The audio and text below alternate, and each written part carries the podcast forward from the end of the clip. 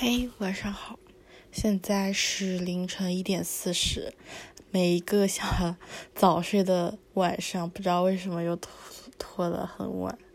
这个周末是超级丰富的一个周末。嗯，周六的时候去参加了 Perfect 呃 China 第三届播客大会，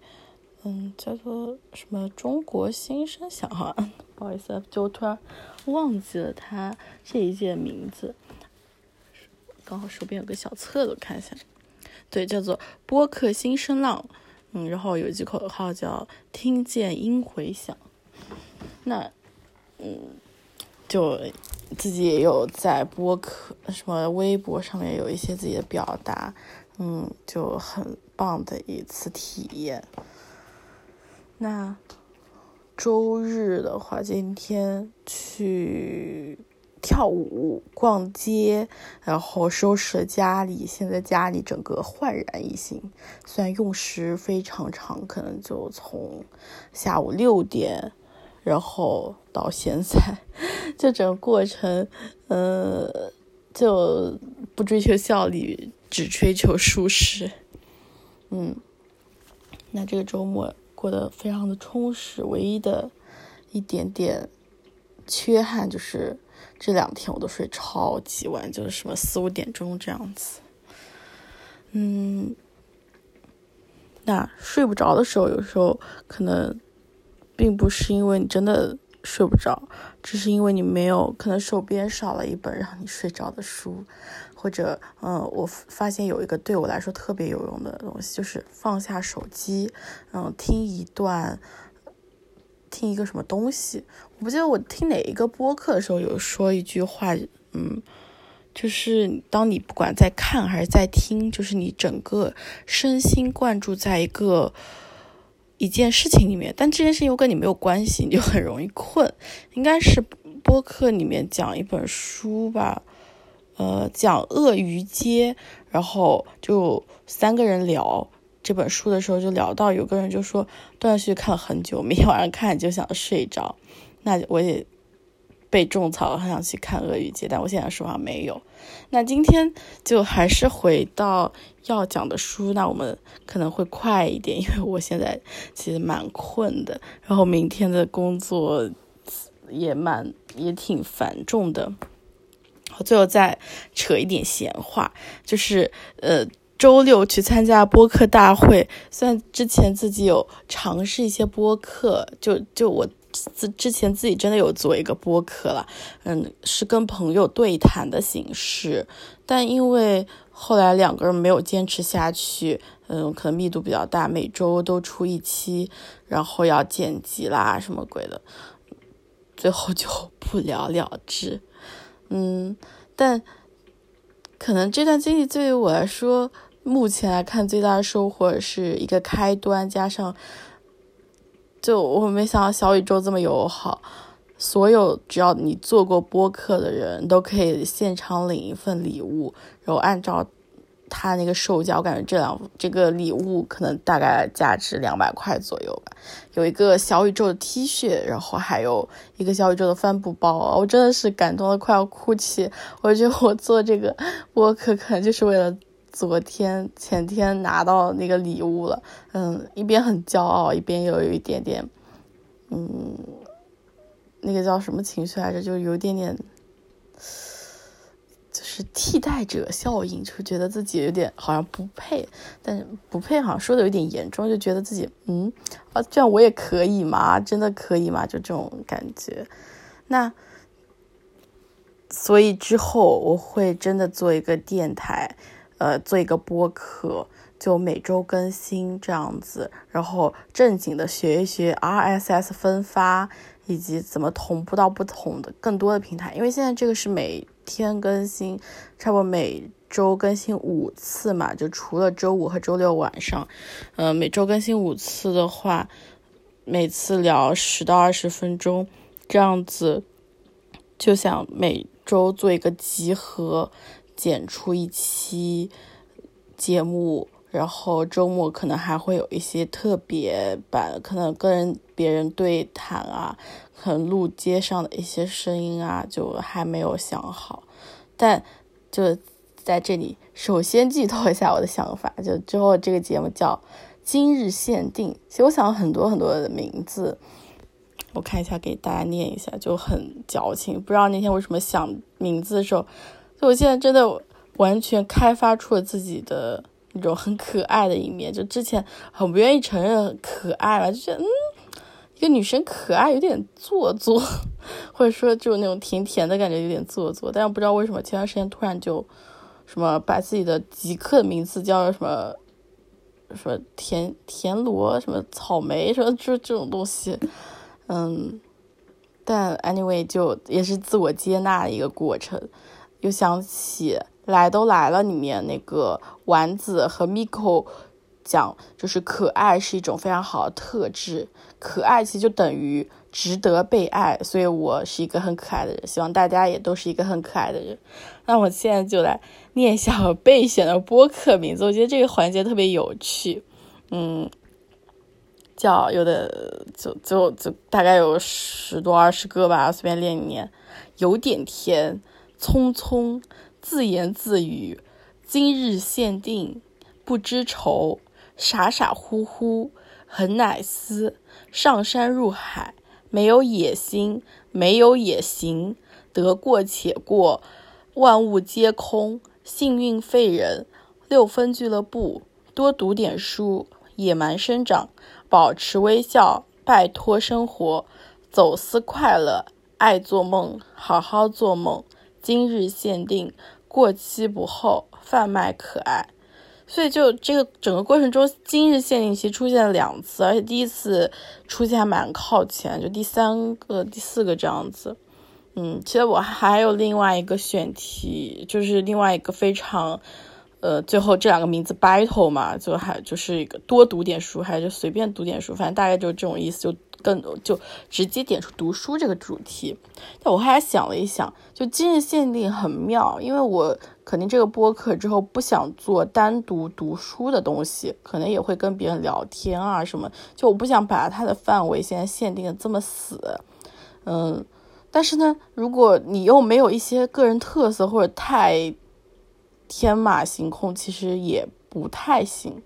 就今日限定，一个是因为我每天。至少现在就是每周五天嘛，都会分享一些东西，就非常及时的，就只是当下的想法嘛，所以是是每一天都是限量版的感觉。嗯，那不管是，而且之后可能还会出一些对谈啊、聊天啊，或者一些乱七八糟的小节目，那也是每一天的限量版。所以我觉得这个名字很贴切，包括我个人一直也想达到一个状态，就活在当下。嗯，所以最后选择这个名字很开心。虽然说今天要想要早一点录完，但现在已经乱七八糟说了八分钟。那今天看的，我们回到主题吧，就看什么书？今天看的书是，呃，也上次上次提到的那个，也是《纽约时报》的一个专栏文集，叫《枕边书》（By the Book）。嗯，就在就说的是。文学作家他们在自己的生活中会读一些什么书？那在这本书里面，它完整呈现了全球六十五位作家和名人迷人有趣的访谈。嗯，阅读本书可以窥探他们的私人世界、他们的童年启蒙、工作习惯、灵感来源、生活轶事、推荐书目、偶像作家，深入了解作家的文字感受力与写作过程。真是对我与阅读的热爱，成就了今日的他们。不好意思，我又查一下，我又想起一个事情，就说到播客这个，为什么我要每天阅读十分钟？就最开始想做每天阅读十分钟这个栏目，就是想让自己生活建立一些规则感嘛。就我不知道，我不记得这个我是不是讲过，如果讲过了，就可能麻烦大家再听一次。嗯，建立规则。感就是建立生活的确定性，这个还蛮重要的。那所以这是一个初心，以致后来可能发展到发展超乎我的意料或者什么样子。就给我一些比较大压力啊，或者就觉得每天都要读完一本书。但后来又想想，小步快跑，就坚持做下去，最小阻力之路就最好。所以又回到了，就只要每天能读书十分钟，然后每天能坚持分享，然后每天能就可能说的这个过程更简单一点，但是每天整理成文字，嗯，在微在某博和某红书甚至某课上面分享的话。嗯，就要求不没有那么严格，所以就坚持去做。这个可能在我生这个这个体验中是最重要的，坚持去做。然后，嗯，包括这天大量听了很多很多博客，因为，嗯，在去的路上啊，包括自己在家去散步、做家务，就真的是这些很私人的时间里面，就。听到一个声音，包括也听了很多新的播客，很多非常老，就可能两三年前的播客，都很有不同的感受。我觉得播客有时候就像人一样，就只要你深入了解每一个人的话，你会觉得他都是可爱的，或者说你某一个程度上是可以理解他做的每一个选择的，只是你可以不去成为他，或者你也同时能看到。他的选择的局限性，或者是他可以有其他的选择。那说到这里的话，可能就希望我的播客能成为一个陪伴者吧，或者然后我做这件事情的话，因为我自己很想做播客，所以就先入场再说，可能什么音质啦，呃，内容啦，再。慢慢的再去迭代。如果我觉得自己准备不好就不能入场的话，我可能永远都入不了场。好，再操，那我们就简单的、快速的读一读《枕边书》这本书的前言，是斯科特·杜罗写的。他是英国小说家、诗人、剧作家、游记作家，代表作是《亚历山大四部曲》。一九六六年，我怀揣成为一名小说家的梦想，以大学新生的身份入读阿莫斯特学院。入校后才发现，学校并未开设创意写作课程。当然了，如果我择校时把更多的注意力放在学校的课程目录上，而不是只顾着优美的校园环境，就能早点发现这个事实了。没办法，那时我才十七岁。我的英文教授适时为我解释道：“小说和诗歌写作训练毫无价值，它与修理汽车或编织篮子无异，并不能提供深刻的思想内涵。”到了1968年，学院终于做出让步，聘请了一位客座作家，优秀的英国诗人托尼·康纳。我满怀热情地向他咨询，但他听我讲完后摇了摇头：“斯科特。”我对写小说啥都不懂，他操着一口浓重的曼彻斯特口乡土口音说道：“不过我要是巴望成为一名小说家，我会不停地阅读各种小说。就算没有托尼的鼓励，我也如饥似渴地阅读着。大一的时候，为了读完劳伦斯·杜雷尔的小说《亚历山大四部曲》，哦，不好意思，暂停一下，我我把那个。弄错了，因为刚才，嗯，就是序注里面，我以为是是对于这个前言的作家的序注那个注释，因为它也有个小角标。那我现在读到这里，我才发现这个刚才的注释是对于劳伦斯·杜雷尔的注释，所以这里跟大家说明一下。那我们继续。大一的时候，为了读完劳伦斯·杜雷尔的小说《亚历山大四部曲》，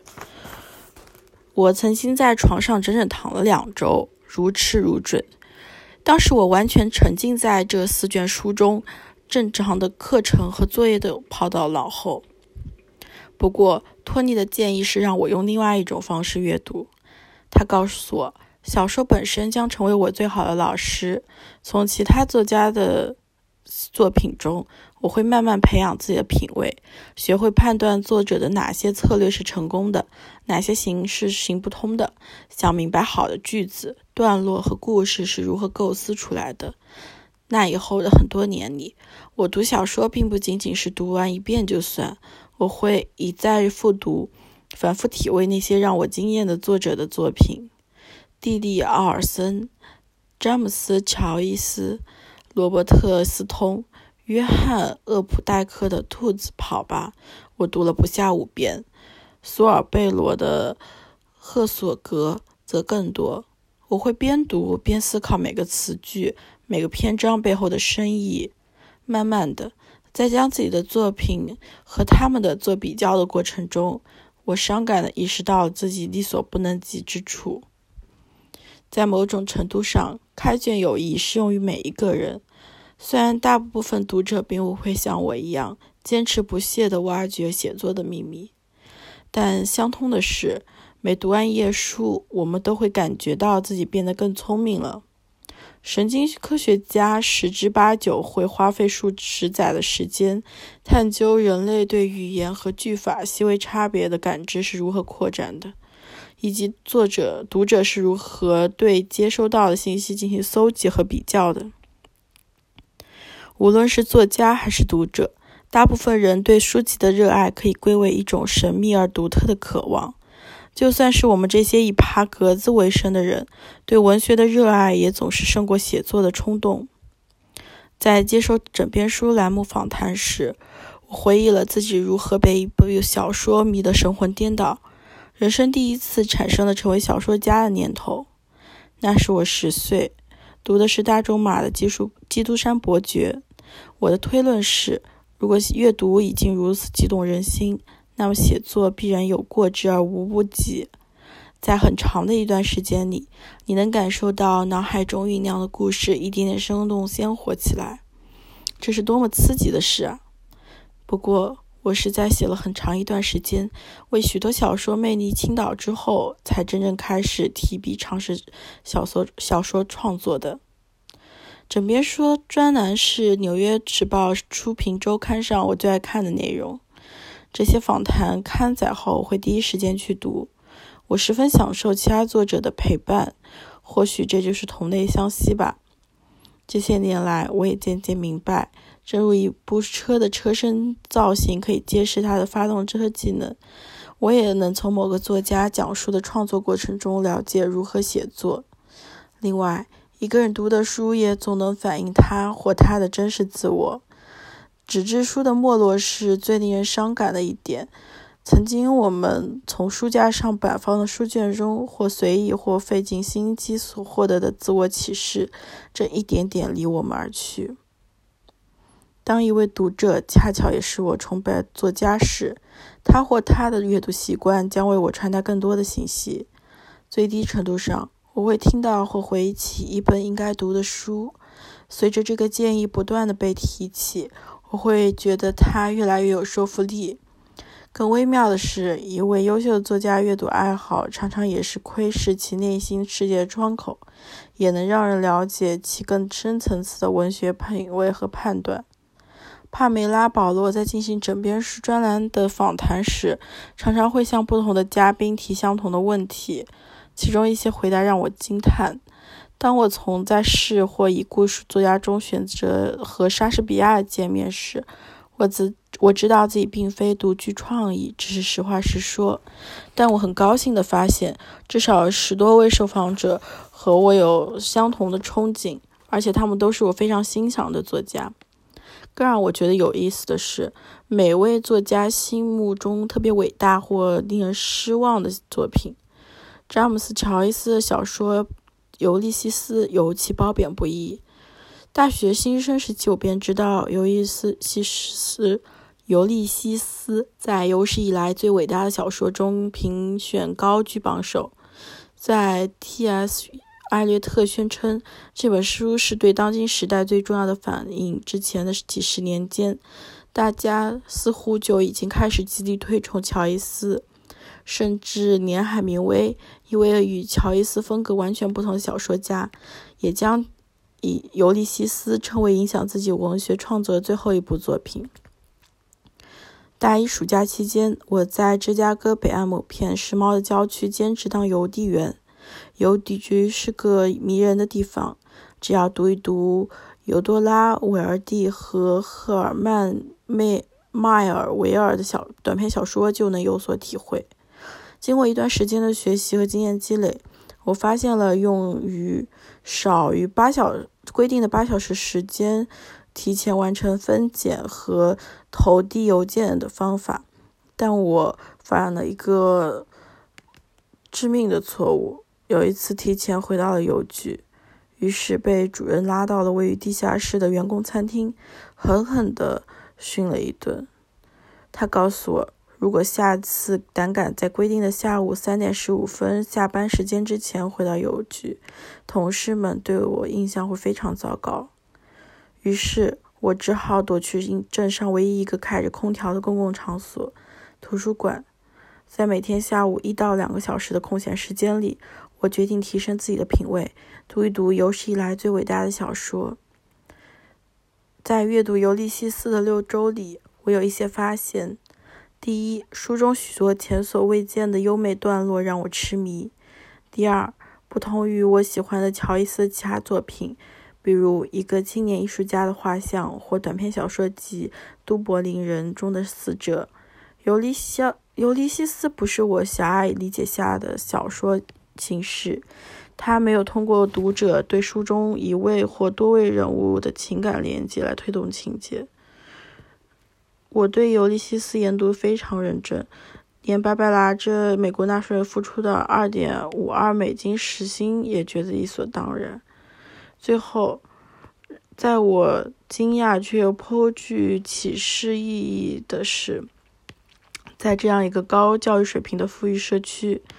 每次我去图书馆里唯一一本《尤利西斯》时，它总躺在书架上，无人问津。很多年后，我都十分疑惑。一本镇上很多人都不想读的书，是否真的能被称为史上有有史以来最伟大的小说？本书将多次提到《尤利西斯》，从中我们能看出，在文学界，这本小说已不再是所有人所追捧的对象，它依然吸引着众多读者，但也有不少优秀作家对它心生疑虑，比如查理德·福特。相较而言，众多作家对莎士比亚经久不衰推崇也较令人注目。我常说，一切文学作品都是当代文学，他们在这个时代找到知音，被阅读和收藏。埃文河畔的诗人指莎士比亚，凭借着他惊为天人的才华，鼓励着一代又一代人。而乔伊斯的实验性作品则被一些经验老道的作者视为现代主义的失败尝试。不过，问起一位作家对某本书的态度，答案可能是喜欢，也可能是厌恶。但无所有作家都无法否认的是，或多或少是这一生不停阅读每一本书，成就了如今的他们。好了，那今天就到这里，晚安。